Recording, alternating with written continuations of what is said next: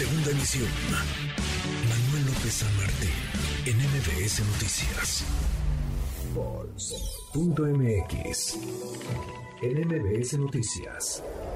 Todas las encuestas en tu mano. Alfonso Basilio, socio director de Político MX, toca revisar y medir el pulso a las elecciones en el Estado de México y Coahuila. Poncho, qué gusto, ¿cómo te va? Estimado Manuel, un gusto estar contigo en este programa y también un saludo a toda la gente que nos escucha a través de MBS. Pues vamos a revisar la encuesta de encuestas de Domex y de Coahuila. ¿Cómo va el Estado de México? Arrancamos con el Estado de México a menos de 40 días de las elecciones, Poncho.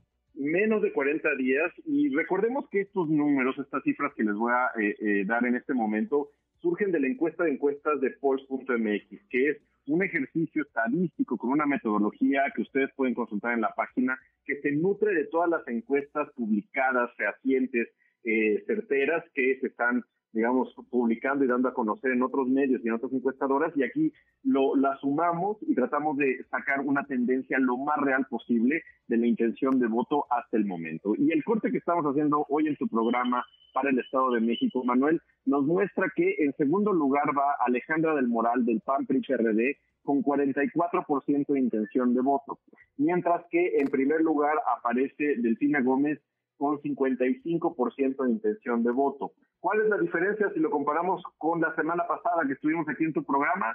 Alejandra del Moral sube un punto. Eh, digamos, está a 11 puntos de diferencia. Eh, se ha ido cerrando y ha ganado prácticamente un punto cada semana desde que inició la campaña. Vamos a ver si le alcanza en estos 40 días para cerrar un tanto más, pero mientras 11 puntos de diferencia pues son considerables en una elección en la que pues las campañas están por terminar, Manuel. Bueno, pues sí, ya vamos en la recta, en la recta final, pero sigue arriba, sigue arriba eh, Delfina Gómez en el Estado de México con respecto a Alejandra del Moral y en Coahuila, pues en Coahuila tampoco cambia la cosa demasiado, Poncho. No, no cambia demasiado. En cuarto lugar aparece con 7% de intención de voto la alianza del Partido Verde y UDC, es un partido local. En tercer lugar, sube un punto frente a la semana pasada el PT con Ricardo Mejía, con 17% de intención de voto.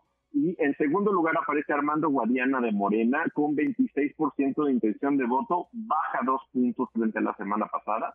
Y en primer lugar aparece Manolo Jiménez con 48% de intención de voto, sube un punto frente a la semana pasada y pues hay una diferencia que se va haciendo cada vez más grande eh, mientras pasa la campaña entre el primer y segundo lugar, eh, Manuel.